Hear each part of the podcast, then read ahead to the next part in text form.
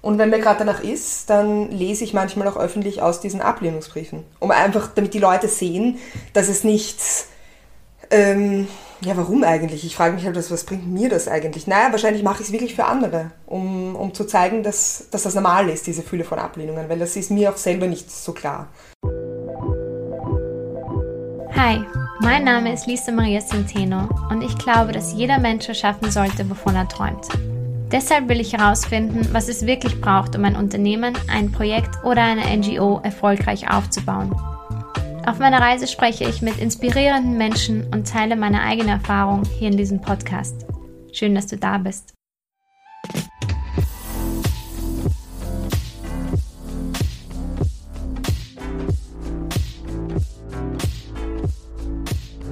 Manchmal findet man die klügsten und inspirierendsten Menschen direkt im eigenen Freundes- oder Bekanntenkreis. So geht es mir Gott sei Dank auch mit der wunderbaren Raffaela Edelbauer oder wie ich sie nenne, Raffi. Seitdem wir Kinder waren, ist Raffi ein wichtiger und fester Bestandteil meiner Familie. Aber sie ist nicht nur eine gute Freundin, sie ist auch eine der aufstrebendsten Jungautorinnen im deutschsprachigen Raum. Genau deswegen habe ich mich mit ihr zusammengesetzt und wir haben über die Basics des Schreibens gesprochen. Aber nicht nur darüber, sondern auch über Social Media und damit verbundene falsche Erwartungen. Über die harte Arbeit vor dem Erfolg und die Ablehnung, die auch dazu gehört. Über ihre Vision und ihre Bücher und welche Mythen mit dem Beruf als Schriftsteller einhergehen. Aber genauso die Basics. Also, wie schreibe ich überhaupt ein Buch? Wie komme ich zu der Idee? Wie bekomme ich einen Buchvertrag? Was macht die Agentin? Was macht der Lektor? Was passiert nach der Veröffentlichung? Ähm, all die Dinge, die dazugehören, ein Buch ähm, ins Leben zu bringen. Und interessanterweise habe ich realisiert, es gibt einen großen Unterschied dabei, ob man ein Buch schreiben will oder ob man Schriftstellerin sein möchte. Das Gespräch mit ihr war so vielfältig und tiefgründig, dass ich ähm, gleich zwei Teile daraus gemacht habe. Und im ersten Teil sprechen wir viel über Raffis über Raffaelas Werdegang, über die Up and Downs und wie es, zum heutigen, wie es zu ihrem heutigen Erfolg gekommen ist. Und im zweiten Teil behandeln wir die Basics des Schreibens und Basics des Prozesses vom Schreiben bis zur Veröffentlichung und ähm, ja, wie die Zeit danach aussieht. Ich lege dir sehr ans Herz, beide Teile zu hören, vor allem wenn du mit dem Gedanken spielst, ein Buch zu schreiben oder wenn du am liebsten auch Schriftsteller oder Schriftstellerin wärst aber selbst wenn dir ja das niemals in den Sinn kommen würde, hör dir das Interview trotzdem an. Du kannst so viel für dein eigenes Leben und auch für den Aufbau eines Unternehmens und ein ganz anderes Businesses mitnehmen. Ich bin immer noch so begeistert von dem Interview und das war eines dieser Gespräche, nach denen ich rausgegangen bin und mir gedacht habe, ja, genau deswegen habe ich den Podcast ins Leben gerufen und genau deswegen erschaffe ich die Plattform Business Basics, damit wir Einblicke in das Leben und in die Arbeit anderer bekommen, voneinander lernen können und uns gegenseitig inspirieren können. So, genug geredet, viel Spaß mit dem Interview ist gar nicht so einfach, die, das Podcast-Interview zu starten mit mhm. dir, weil ähm, wir uns eigentlich schon unser Leben lang kennen, eigentlich, oder mein, mein Leben lang. Ähm, und deswegen werde ich ganz offiziell so wie eine Anmoderation machen mhm. mit den Dingen, die es über dich zu sagen gibt, und dann werden wir Passt. weitere Dinge herausfinden. Und zwar habe ich mir da zusammengeschrieben. Raffaele studierte Sprachkunst an der Universität für angewandte Kunst. Sie war Jahresstipendiatin des Deutschen Literaturfonds und wurde für ihr Werk Entdecker eine Poetik ähm, mit dem Hauptpreis der Rauriser Literaturtage 2018 ausgezeichnet.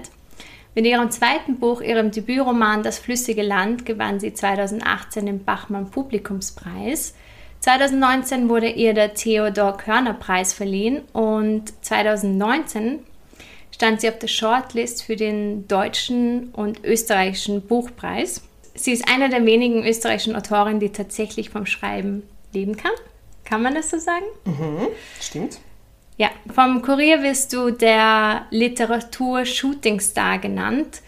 Nebenbei bemerkt bist du 29 Jahre alt und schreibst gerade an deinem dritten Buch. Korrekt. Voll schön, genau. dass du im Podcast bist.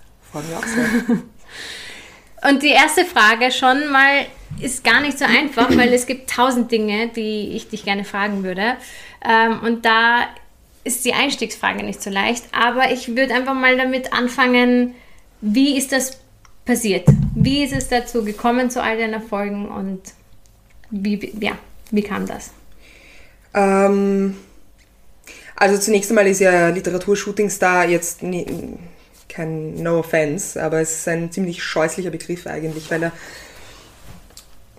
erstens finde ich, dass es so eine, ein bisschen eine Alt, ein Eintagsfliegen-Dasein äh, suggeriert und auf der anderen Seite habe ich halt unglaublich lang gebraucht, bis ich dort war, wo ich jetzt bin und ähm, ich fand das immer selbst sehr wenn ich die Biografien von anderen Schriftstellern angeschaut habe, dass quasi dem, diesem Vorlauf so wenig Aufmerksamkeit geschenkt wird. Und also als Shootingstar kann man es wirklich nicht bezeichnen. Es ist ja auch überhaupt nicht, so wie es in der Öffentlichkeit dargestellt wurde, eben mein erstes Buch, sondern es ist ja auch schon das zweite.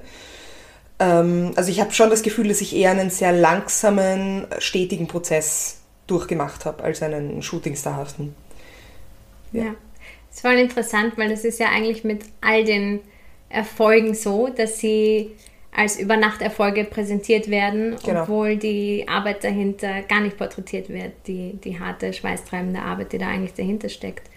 Also ich habe auch das Gefühl, dass es halt, es gibt ja diverse so Instagram-Accounts von Leuten, die, die quasi diesen Business-Lifestyle sehr äh, glorifizieren, insofern als dass sie sagen, harte Arbeit ist wichtig, 16 Stunden am Tag, keine freien Wochenenden und so weiter und so fort. Ähm, aber in Wirklichkeit ist halt auch dort, arbeiten auch diese Accounts, also zum Beispiel ein sehr, ein sehr, sehr bekanntes Beispiel meiner Ansicht nach ist Gary Vaynerchuk einfach, der sagt gleichzeitig, ähm, 16 Stunden am Tag habe ich im äh, Liquor Store meines Vaters gearbeitet und niemals ein freies Wochenende gehabt. Aber in Wirklichkeit ist auch sein Account einfach nur eine Hitparade seiner Erfolge. Also da hat auch Arbeit als solches, ist einfach nicht Social Media würdig. Wie soll man das darstellen auch? Ja. Und das ist ein riesiges Problem, weil halt in einer Welt, wo man sich über solche Kanäle identifiziert, das muss ähm, per Definition so ein Success Reel sein, wo du immer nur die größten Erfolge siehst anderer Leute, wo du dich dem gegenüber so fühlst, dass sei dein eigener Prozess irrsinnig langsam, als sei es auch überhaupt nicht tolerabel, nicht permanent im Rampenlicht zu stehen, weil was postest du dann? Also ich versuche es immer zu machen irgendwie. Also ich, ich mache den Spagat dann und zeige halt, keine Ahnung, wie man, also letzte Woche habe ich gepostet, wie man, wie ich in so einem Notenheft mit Sticky Notes quasi wie eine Partitur mache eines Romans. Also ich finde das dann, das fehlt mir noch so ein bisschen. Und, ähm, und darunter habe ich, glaube ich, selber in der Vergangenheit gelitten und deswegen versuche ich es auch ein bisschen anders zu machen und versuche den Prozess halt sehr ausführlich zu dokumentieren. Was dann wiederum von der äh, sogenannten von der sogenannten ernstzunehmenden Literaturszene so ein bisschen als albern abgetan wird. Warum, warum überhaupt als Autor auf Social Media sein? warum überhaupt ja quasi Arbeitsprozesse und Entstehungsgeschichten so genau dokumentieren. Aber ich habe das Gefühl, dass ich versuche im Nachhinein quasi etwas zu schließen, das mir als eine Lücke erschien, als ich noch nicht dort war, wo ich jetzt bin. Was du vielleicht auch gebraucht hättest oder was du gern gesehen Absolut, hättest, ja. um dir nicht als abnormal vorzukommen, diesen, diesen langen Prozess zu durchleben. Genau, und ich habe auch zum Beispiel eine Mappe mit, mit all meinen Ablehnungen. Mit allen Ablehnungsbriefen, die ich jemals bekommen habe. Und wenn mir gerade danach ist, dann lese ich manchmal auch öffentlich aus diesen Ablehnungsbriefen. Um einfach, damit die Leute sehen, dass es nichts. Ähm, ja, warum eigentlich? Ich frage mich halt, was, was bringt mir das eigentlich? Naja, wahrscheinlich mache ich es wirklich für andere, um, um zu zeigen, dass, dass das normal ist, diese Fülle von Ablehnungen, weil das ist mir auch selber nicht so klar. Ja. Oft. Mhm. Ja. Ja, das war auch das voll interessant, dass wir gleich damit einsteigen, weil das war auch einer der Gründe, ähm, oder einer der Themen, worum es sich in meinem Leben und im, im Leben jetzt gerade von Business Basics am meisten handelt, obwohl das gar nicht die Intention war. Aber weil das eben auch so wenig porträtiert wird, gerade in der Unternehmenswelt, wie viele Jahre es wirklich dauert, bis du ein Übernachterfolg bist. Und genau wie du sagst, also mir fällt es halt auch zum Beispiel schwer, weil mein Leben eigentlich nur vor dem Laptop stattfindet, auf meinem Esstisch kannst du auch nicht jeden Tag posten. Nein, das kannst du nicht posten, nein. Aber du musst irgendwo etwas erzählen, um mal genau. etwas aufzubauen. Also du musst mal irgendwo anfangen. Und vor allem gerade bei, um, bevor du ein Unternehmen gründest, macht es halt Sinn, dass du eine Art Community oder eine Gemeinschaft bildest und vorab was zu erzählen. Aber es ist halt total schwierig, weil man sich halt ständig so fühlt, als ähm, man ist erst dort und andere sind schon wieder dort. Ja, also ich glaube, dass da halt auch ein bisschen vielleicht was schiefgelaufen ist in der Entwicklung von Social Media an sich. Ähm, wenn, ich weiß nicht, wie lange du schon YouTube verfolgst zum Beispiel. Also ich bin wirklich, also seit 2005, 2006 oder so wirklich relativ in der Anfangszeit habe ich schon Vlogs geschaut. Das waren halt quasi die ersten, äh, die so gemacht wurden. Und damals war Vlog noch ein, was ganz anderes. Und zwar, man setzt sich vor die Kamera und erzählt was ähm, das durfte meistens nicht so 2 Minuten 30 überschreiten. Ähm, und, und gibt sich halt quasi preis, indem man eine Meinung auch hat. Jetzt ist Vlog etwas, dass du die Kamera quasi so en passant mit dir trägst. Ach, was für ein Zufall, ich habe eine Kamera dabei, während ich gerade in einem Helikopter über einer Stadt kreise oder so. Und das ähm, sorgt halt dafür, dass eben erstens komplett falsche Erwartungshaltungen erzeugt werden und zweitens, dass Leute, die eigentlich was zu sagen haben, aber vielleicht kein so aufregendes Leben haben, sondern in eher repetitiven Rhythmen arbeiten, äh, keine, keine Meinungsäußerung mehr haben auf Social Media. Ja. Und ich denke du könntest zum Beispiel, du hättest dich ja eine Menge an Sachen, die du in die Kamera reinsagen könntest. Nicht? Also das wäre ein, aber das macht man halt nicht, weil das ist irgendwie unbescheiden, sich anzumaßen, dass andere Leute einem zuhören auf diese Art und Weise.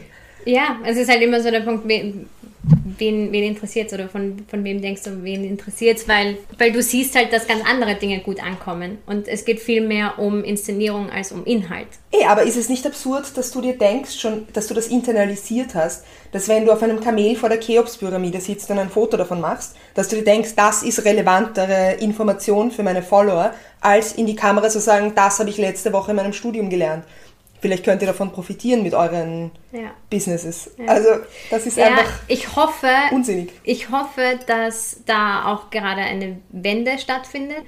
Es sind irrsinnig viele Leute da, die, die schon inhaltlich posten. Aber es hat halt nicht mal annähernd die Reichweite wie halt schöne Fotos zum Beispiel. Ja, klar, sicher. Ja. Aber deswegen braucht es auch Leute wie dich zum Beispiel, die sagen, normalerweise befinden sich Leute, die so stark ähm, in der Literatur präsent sind, wie du es gerade bist, nicht auf Social Media oder nicht auf Instagram und posten nicht so aktiv, aber du könntest auch sozusagen das Gesicht einer neuen Literaturgeneration sein und den Anfang für viele andere Ebenen, indem du das auch äh, porträtierst und indem du deinen Weg auch zeigst und zu auch zu motivieren, weil es ist ja doch eine sehr geschlossene Szene, oder? Das, also so kommt mir das zumindest vor, mhm. dass du halt, du musst performen, du performst im Dunkeln und dann, wenn du Erfolg hast, dann darfst du Teil davon sein. Aber Ach so, es wirkt du? halt ja. sehr elitär. Ah, elitär? Ja, natürlich ist es ja. elitär, ja, gar keine Frage. Ja. Also die Frage ist, wer, ja, wer sind die Gatekeepers in dieser Form von Elite? Ähm, ja, und das sind natürlich die Agenturen und Verlage und die Preiskomitees und solche Sachen. Stimmt schon, ja, also es ist sicherlich eine starke Selektion. Ja. Wie, wie kam das bei dir? Wusstest du eigentlich immer schon, dass du schreiben willst oder wie hat sich dieser Prozess entwickelt? Ja, das wusste ich eigentlich immer schon. Also was sich verändert, verändert hat mit meinem Entwicklungsstand ist quasi die Form von Literatur, die ich schreiben wollte oder mm, auf die ich mich konzentriert habe. Aber so, dass das war eigentlich schon immer klar. Und es war auch schon immer klar, dass das mein Talent ist, mein einzigartiges. Ähm, genau. Das ist natürlich eine langweilige Antwort, weil wer will sowas hören, aber. das ist so verdammt bei der ganzen Generation Y, die noch irgendwie ihren Platz, ihre Passion oder ihren, Korrekt, ihre genau, Bestimmung Weg, führen. Ja, genau. Danke. Ja, ja, ja. aber hat dir das jemand gesagt oder wurdest du bestärkt von deinen Eltern oder hast du dir das selber einfach auf den Hut gemalt, ich werde Schriftstellerin? Wie war das? Ähm, tatsächlich äh, das erste Mal, dass ich wirklich so eine Bestätigung bekommen habe, dass ich mir gedacht habe, okay, ähm, ich bin außergewöhnlich, was das betrifft, war, als ich in der Volksschule, als wir einen, so einen Idiotentext halt schreiben mussten, wie Mimi sitzt am Dach, Momo ist am Boden, sowas. Äh, das war die Hausaufgabe und ich habe ein Gedicht mitgebracht äh, am nächsten Tag, das ich geschrieben hatte. Und ich war sechs Jahre oder so, also es war in der ersten Klasse. Ähm, wo wir wahrscheinlich noch nicht mal alle Buchstaben gelernt hatten, offiziell nach dem Lehrplan. Und die Lehrerin äh, hat drunter geschrieben, du bist ein Genie. Und ich habe geglaubt, sie meint es ironisch, weil es nicht gut genug ist, das Gedicht.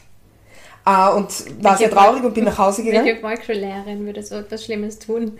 Sarkasmus auf Noten. Weiß ich nicht, in meinem Kopf war das irgendwie so. Und Dass du zu dem Zeitpunkt allein schon gewusst hast, was Ironie ist, verwundert mich sehr. Ich glaube, das wissen viele Kinder. Ja? Schon. Ja, ja, ja, ja. Aber ich meine, ich war halt schon wirklich sehr auf Sprache konzentriert und konnte da schon drei Jahre schreiben oder so. Also, genau. Und da, als mir meine Eltern dann erklärt haben, dass das nicht ironisch gemeint ist, sondern dass halt äh, da ein großer Unterschied besteht, ob man ein gereimtes Gedicht schreibt oder so ein Diktat, dann da habe ich schon das erste Mal gedacht, dass, dass das halt mein Talent sein könnte, dass ich das nicht nur gerne mag, sondern dass, es, dass ich auch gut drin sein kann.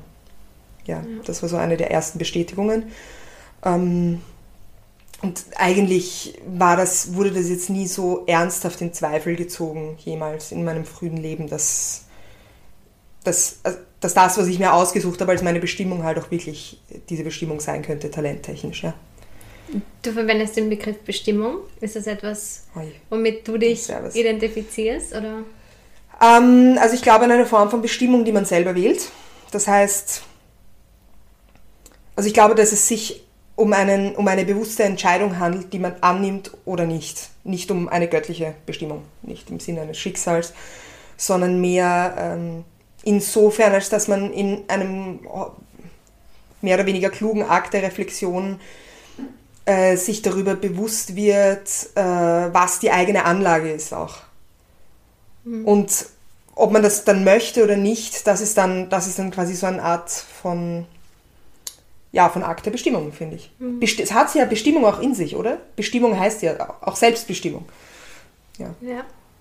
Und wie war das dann? Hast du gewisse ähm, Möglichkeiten in Anspruch genommen, um dieses Talent zu fördern? In der Schule oder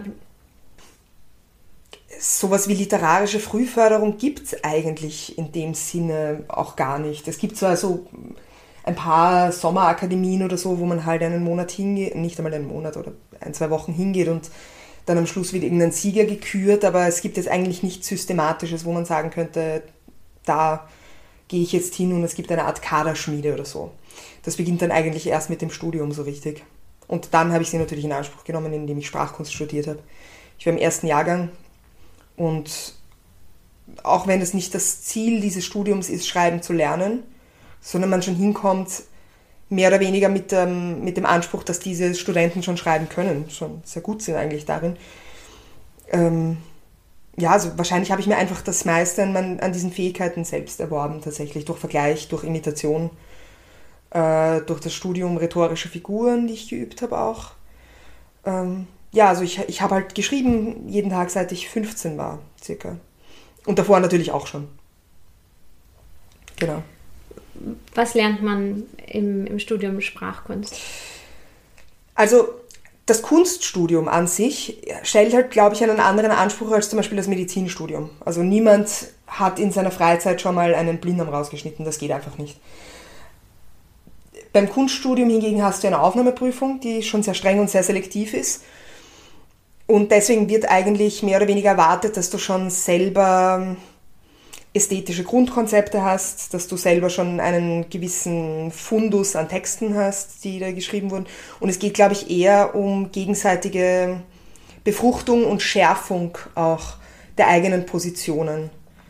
Ähm, das heißt, man ist in einer Klasse, die umfasst eine angewandten meistens so um die 15, 10 bis 15 Leute, hat einen, eine sehr hohe Stundenanzahl pro Woche, auch die man dann mit diesen Menschen verbringt und in verschiedenen Seminaren zu verschiedenen Fragestellungen. Es kann Essay sein, Lyrik, äh, Romane, alles Mögliche. Ähm, arbeitet man dann halt dran, kriegt Feedback von den anderen, das geht drei um. Also es ist eine wirklich wahnsinnig intensive Zeit einfach. Und man kann auch nicht immer ganz genau sagen, was es bringt. Das ist das Verhängnisvolle dran. Aber es hat mir schon sehr viel gebracht. Weil du einfach mit wahnsinnig klugen Leuten und talentierten Studenten, die sich für dasselbe interessieren wie du, sehr, sehr viel Zeit verbringst. Ja. Und das, das erste Buch, Entdecker, kam das während der Uni-Zeit, während des Studiums Nein. schon? Nein. Das war alles danach. Genau. Ich habe zuerst abgeschlossen. Also ich meine, das Einzige, was nicht danach war, eigentlich ist Dave. Das ist jetzt das dritte Buch. Das schreibe ich schon seit zehn Jahren. Das ist ein, ein schwieriger, also mein, vielleicht noch ein bisschen nachvollziehbarer. Ich beginne mal von vorne. Ich habe, als ich hm, circa 18 war schon, eigentlich schon zur Zeit, als ich das Studium begonnen habe, habe ich diese, diese Formidee im Kopf gehabt, habe den Roman Dave geschrieben und bin drauf gekommen, dass ich nicht gut genug dafür bin. Wodurch bist du da drauf gekommen? Es ist nicht so geworden, wie ich es mir vorgestellt hatte. Ich meine, das passiert natürlich oft im Leben, aber ja, doch, meistens ist das, glaube ich, dann schon ein Hinweis darauf, dass man mehr lernen muss einfach. Also zumindest, wenn die Idee so wichtig ist, dass man sie unbedingt hinbekommen möchte. Ja? Und hat dir das jemand anderer auch gesagt oder was ist nur du? Ich hätte wahrscheinlich einen Verlag dafür gefunden, bin ich mir ziemlich sicher. Das ist, also es wäre wahrscheinlich aufgegangen, wenn ich es um jeden Preis hätte erzwingen wollen. Aber ich habe es halt selber gemerkt auch. Das heißt, du hast dir einen gewissen Standard für dich gesetzt. Ja, Ähm. und auch ein Projekt natürlich. Also wenn du ein Architekt bist und du kriegst einen Auftrag für ein Haus, dann ist schon zumindest klar, dass es zumindest so weit funktionieren muss, dass am Schluss das Haus steht und dass nicht nur ein Trümmerhaufen dort liegt. Also man, man hat schon ja auch äußere Kriterien, wo man sieht, das geht jetzt auf oder es geht nicht auf. Es war nicht eine Frage von Qualität nur, sondern auch, dass es einfach nicht, also der Kreis ist nicht vollendet worden. Die, die, die Geschichte hat nicht zusammengepasst und die Form hat es nicht getragen. Also deswegen. Und dann habe ich das Studium abgeschlossen, habe Entdecker geschrieben, habe danach nochmal versucht, Dave zu schreiben. Und Entdecker ist dir einfacher gefallen. Mhm, ja. Eindeutig. Ja, das war ein ziemlicher, das habe ich in einen ziemlichen Rausch in einem runter gefetzt. In nicht mehr als vier Monaten eigentlich. Unglaublich. Und wie, weil das könnte ja auch ein Learning sein für andere Leute, nicht an einem Projekt starr festzuhalten, wenn es sich gerade nicht so entwickelt. Wie würdest du das nochmal machen? Oder würdest du eher sagen, ja, man könnte ja auch krampfhaft an, an Dave zum Beispiel festhalten oder einfach sagen, es ist gerade nicht die richtige Zeit. Ich habe die Idee für etwas anderes, das mir sehr viel leichter fällt gerade. Ich mache mal das zuerst. Also ich glaube, da muss man unterscheiden, mh, ob man dann das tatsächlich loslassen kann oder ob alles im Hinblick auf diese Sache geschieht. Also ich habe Entdecker bewusst als eine Fragestellung und als eine Übung auch dort hingehend konzipiert, dass ich dann Dave ein Stück näher komme. Und genauso war es mit dem flüssigen Land eigentlich. Also Dave kam vor diesen beiden Büchern und sie waren eher eine, eine, eine Leiter zu dem jetzigen. Und hoffentlich sind dann die drei vorhergehenden wiederum eine Leiter zum vierten. Also ich, ich bin jemand, der sehr stark an, am Werkgedanken festhält. Das heißt, darauf zielen möchte eigentlich, dass, dass das Gesamtwerk in sich gesehen stimmig ist und dass es ein stetiger Prozess der Das Gesamtwerk meinst du mit deinem Lebenswerk? Genau, genau. Und die Frage ist halt, ob man diese Dinge isoliert sieht. Weil wenn du sie isoliert siehst, wozu überhaupt so lange an Dave festhalten? Wenn es aber ein notwendiger Baustein deiner Ästhetik ist, dann musst du das ja machen. Kommt halt darauf an, ob du wirklich eine riesige Vision hast, von der du weißt, dass du sie erst in 40 Jahren zum Beispiel angehen kannst, oder ob, dein, ob du dir selber so ein Ziel gibst, wie zum Beispiel in den nächsten drei Jahren ein Buch rauszubringen. Das hat ja dann schon in, in letzterem Fall ist das austauschbar. Und das Ziel ist einfach so, dass du, dass du das quasi pragmatisch mit dem, was du am schnellsten und effizientesten schaffst, machen kannst. Wenn du aber eine, eine riesige Vision hast, wo quasi alle Elemente zusammenstimmen müssen, dann kannst du es unmöglich überspringen. Also es ist halt ein Unterschied, wenn ein Ziel ist, zum Beispiel auch als Unternehmer, in 30 Jahren ein Auto zu entwickeln, das mit Apfelspalten fährt, dann, dann, dann wirst du halt auf dem Weg irrsinnig viele Skills lernen müssen. Du wirst mit ganz spezifischen Menschen zusammenarbeiten und du hast halt eine Problemstellung, der du ganz, ganz viele kleine Teilprobleme unterordnest.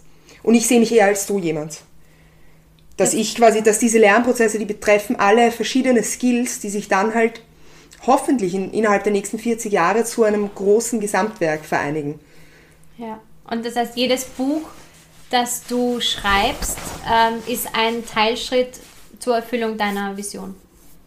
ich hoffe, ich hoffe, dass es dann irgendwie. Es muss ja auch nicht alles perfekt zusammenstimmen. Es kann ja Seitenexkurse geben und so weiter. Aber im Endeffekt glaube ich ja. Kannst du uns ein bisschen teilhaben lassen an dieser Vision oder ist das etwas sehr Persönliches? Nein, das ist überhaupt nicht persönlich. Es ist nur die Frage, also wenn ich halt von vornherein schon in der Lage bin, dass ich 350 Seiten pro Buch brauche, um meine formalen Ideen auszudrücken und dann im Endeffekt wahrscheinlich 30.000 Seiten schreibe im Laufe meines Lebens, um dem ein, ein, eine Outline zu geben, dann ist halt die Frage, ob ich das jetzt in drei, vier Sätzen gut darstellen kann. Also ja. die Krux an meiner Vision ist ja, dass ich leider sehr viele Buchstaben dazu brauche, um sie zu verwirklichen. Ja. Aber Challenge, probier's doch. Wir haben noch eine halbe Stunde Zeit. Äh, in meinem ersten Buch Entdecker habe ich, hast du es gelesen? Ja. Das ist ziemlich schwierig, ja? Äh, in meinem ersten Buch Entdecker habe ich die Grundthese vertreten, dass Sprache der Grundbaustein des Universums ist. Und ich würde sagen, der Rest meines Lebens besteht eigentlich daraus, den Menschen zu zeigen, dass das nicht eine Metapher ist und dass das nicht einfach ein dahergesagter Unsinn ist, der mir gerade eingefallen ist, sondern zu zeigen, dass es tatsächlich so ist. So könnte man meine Vision formulieren. Mhm. Und ähm, ich mag noch ganz kurz über das flüssige Land reden. Ja. Und dann sprechen wir über den generellen Prozess, wie man ein Buch schreibt und so weiter und so fort. Ähm, wie kam die Idee zu das flüssige Land? Also die Idee, das war halt eine konkrete politische und zeitgeschichtliche Motivation, die zum Thema des Buchs geführt haben. Also es, für die Zuhörer, die es nicht kennen, es geht um äh, eine junge Frau, eine Physikerin, die eines Tages damit konfrontiert ist, dass beide Eltern gleichzeitig gestorben sind und mit deren Wunsch umgehen muss, in ihrer Heimatgemeinde Großeinland beerdigt zu werden. Das ist eine Ortschaft, in der sie selber noch niemals war. Und sie findet sich auch nicht weder im Straßenatlas noch im Gemeindeverzeichnis. Also in irgendeiner Weise gibt es diese Ortschaft auch anscheinend überhaupt nicht. Und sie irrt dann ein paar Tage durch die Voralpen, bis sie mehr durch Zufall eigentlich als durch Planung dann doch drauf stößt und drauf kommt, dass es eine wahnsinnig seltsame Gemeinde ist. Nämlich, erstens steht sie auf dem Privatgrundstück eines Grafen-Ehepaars, dass diese gesamte Ortschaft in irgendeiner Weise marionettenhaft bedient, also die Fäden hinter allem zieht. Und auf der anderen Seite steht die Ortschaft auf einem riesigen Loch und sinkt ganz langsam in dieses Loch ein. Ähm, und Ruth wird dann von der Gräfin dafür angestellt, dass sie ein Füllmittel für dieses Loch findet. Und je mehr sie sich eigentlich mit ihren physikalischen Messungen dieser Geschichte annimmt, desto mehr kommt sie drauf, dass irgendwas an der offiziellen Version nicht ganz stimmen kann, sondern dass da im Nationalsozialismus was passiert ist, über das die gesamte Ortschaft schweigt. So. Ähm, und drauf gekommen, auf, dieses, auf, die, auf die inhaltliche Dimension, bin ich eben, indem ich mit der, mit der Geschichte meiner eigenen Heimatgemeinde, der Hinterbrühl, einer Vorstadt von Wien, konfrontiert war, wo auch eigentlich auf eine sehr, also fast schon beeindruckende Weise die eigene Geschichte verschwiegen wurde, ohne sie dabei offiziell zu verschweigen. Das heißt, es ist etwas, das eigentlich kaum jemand weiß, weil es so gekonnt davon abgelenkt wird. Ähm, es, es haben zwei, insgesamt zu Spitzenzeiten 2000 KZ-Häftlinge unter Tage in der Seegrotte, einer Touristenattraktion, Flugzeugteile zusammengeschraubt. Äh, und ein, ein, Teil von ihnen wurde dann ja, vor Ort getötet und verscharrt in der Erde. Genau, und als ich mit eigentlich mit 25 Jahren zum ersten Mal draufgekommen bin, dass ich davon nie wusste und dass das so geschickt rhetorisch gemacht wurde, dass man da eigentlich nie drauf zu sprechen kommt, da wusste ich, dass ich das literarisch thematisieren möchte und habe das mit vielen anderen Geschichten aus Österreich, die in irgendeiner Weise in einem ähnlichen Winkel sozusagen mit diesem Komplex zu tun haben, habe ich das vereinigt zu dieser hyperrealen, sehr intensiven Gemeinde Großeinland, um die es in das flüssige Land geht. Ein super wichtiges Werk und Thema und ich komme ja auch aus der Hinterbrüll und das ist etwas, was absolut nicht präsent ist genau. bei uns. Gar nicht. Ich meine, wir haben diese kleine Tafel mit KZ-Gedenkstätte, an der fast jeder vorbeifahrt, der in die Hinterpol möchte. Kein Mensch achtet darauf. Ähm, aber auch selbst ich war dreimal in der Seegrotte, glaube ich, und mhm. die Geschichte wird überhaupt nicht beleuchtet, genau. die, die sich dort abgespielt hat. Und auch in der Volksschule, ich meine, Volksschule, du bist noch sehr jung, aber trotzdem, du es wird einfach nie thematisiert. Und ich bin das erste Mal auch aufmerksam darauf geworden, nach das flüssige Land, also ja. Ja, beim Bachbahnpreis, als wir dort waren und du diese, diese Geschichte vor, oder sozusagen diesen Teil vorgelesen hast, wo genau. sie in das Loch herabsteigen, ähm, wo du einfach das so unfassbar, ich, ich habe keine Worte dafür, wie du es dargestellt, also wie du es beschrieben hast mit den, mit den Pferden, die da herabsteigen müssen. Und, ja. Ja, also ich, ich kann mir nicht mehr vorstellen, wie es dir ging bei, bei der Recherche und in der Zeit, wo du dieses Buch geschrieben hast. Ähm, wie war das? Bist du auf Entdeckerreise in die Hinterpol gegangen und hast Archive durchgestöbert? Wie, wie war der Prozess da der Recherche?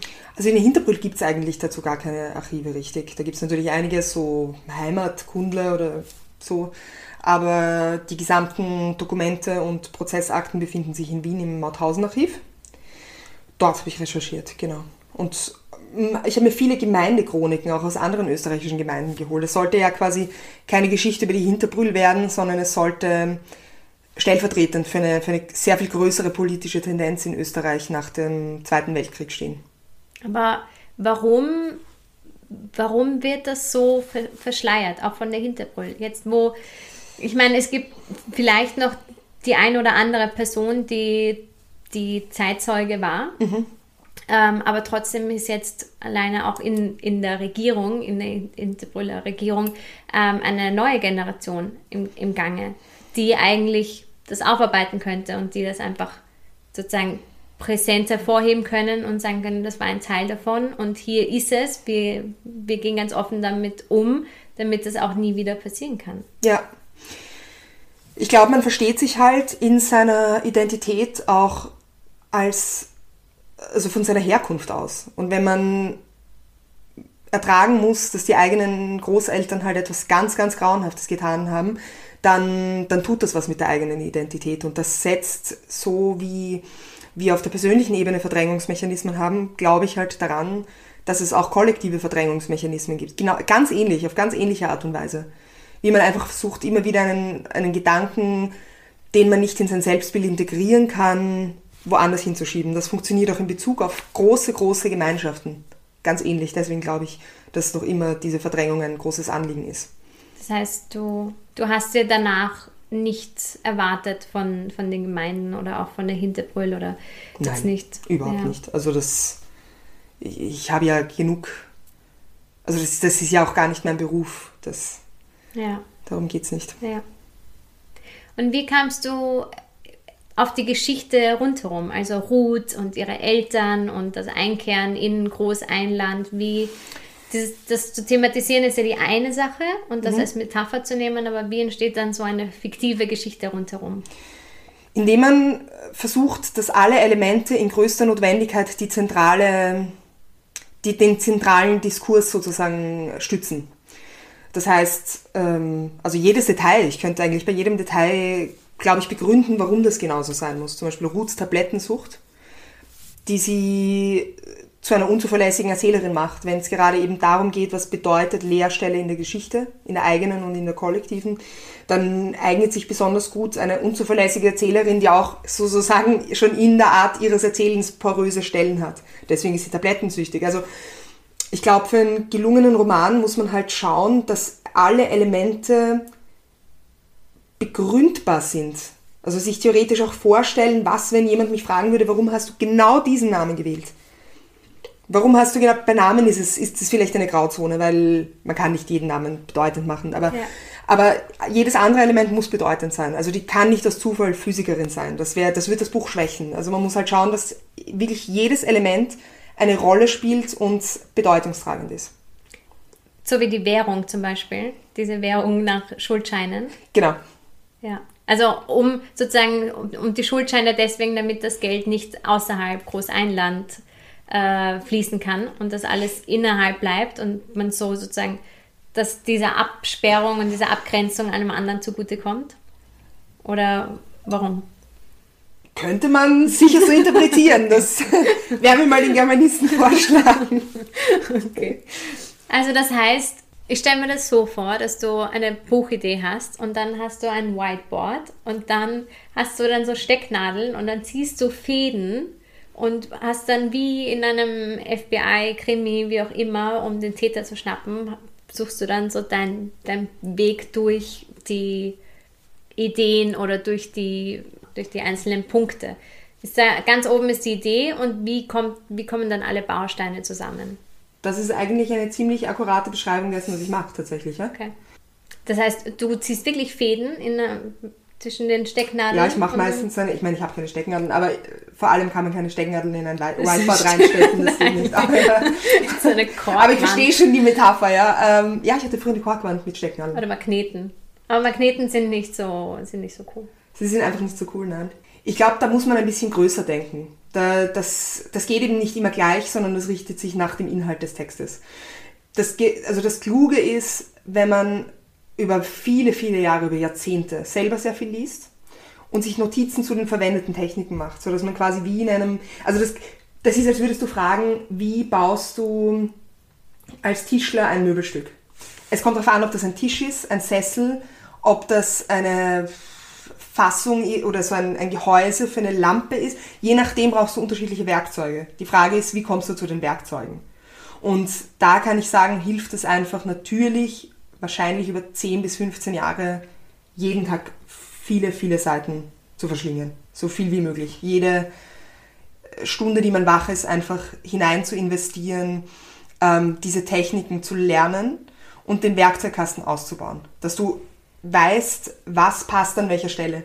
Das, also Literatur ist ein Menschheitsprojekt und im Endeffekt ist wahrscheinlich jede Kunst, vielleicht überhaupt jedes, ja, wahrscheinlich jedes kreative Unterfangen in einer ähnlichen Weise gibt es da Kontinuitäten durch. Zum Beispiel, wenn du ein Regisseur bist, dann weißt du, dass ein gewisser Shot von unten eine andere Wirkung erzeugt und, und das Objekt anders hervortreten lässt, als wenn du es von oben filmst. Und diese Sachen musst du studieren. Was macht welchen Effekt? Und dann fügt sich das meistens sehr harmonisch automatisch ein. Also automatisch ist noch immer ein qualvoller Prozess, aber du, du hast zumindest Begriffe, um diesen Prozess dir selber zu beschreiben und du weißt, was du bauen musst, sozusagen, um aus diesem Loch wieder rauszukommen, das, in das du thematisch eingetaucht bist. Das klingt jetzt sehr strategisch. Also du hast eine Vision und du hast bestimmte Teilschritte. Und um diesen einen Teilschritt, nachdem du jetzt Entdecker geschrieben hast, musst du den Teilschritt ähm, flüssiges Land zum Beispiel mhm. erschaffen. Ähm, ist es notwendig, dass der zweite Teilschritt in dem Fall ein Roman war? Oder? Nein, überhaupt nicht. Okay. Das wäre nicht. Das, das ergibt sich dann auch aus dem, aus dem gewählten Thema. Ähm, ich glaube, es, ist auch, es geht auch mehr darum, dass man halt immer wieder zurückkommt auf das, was man im Großen und Ganzen erreichen will, als dass man jeden Handgriff danach plant.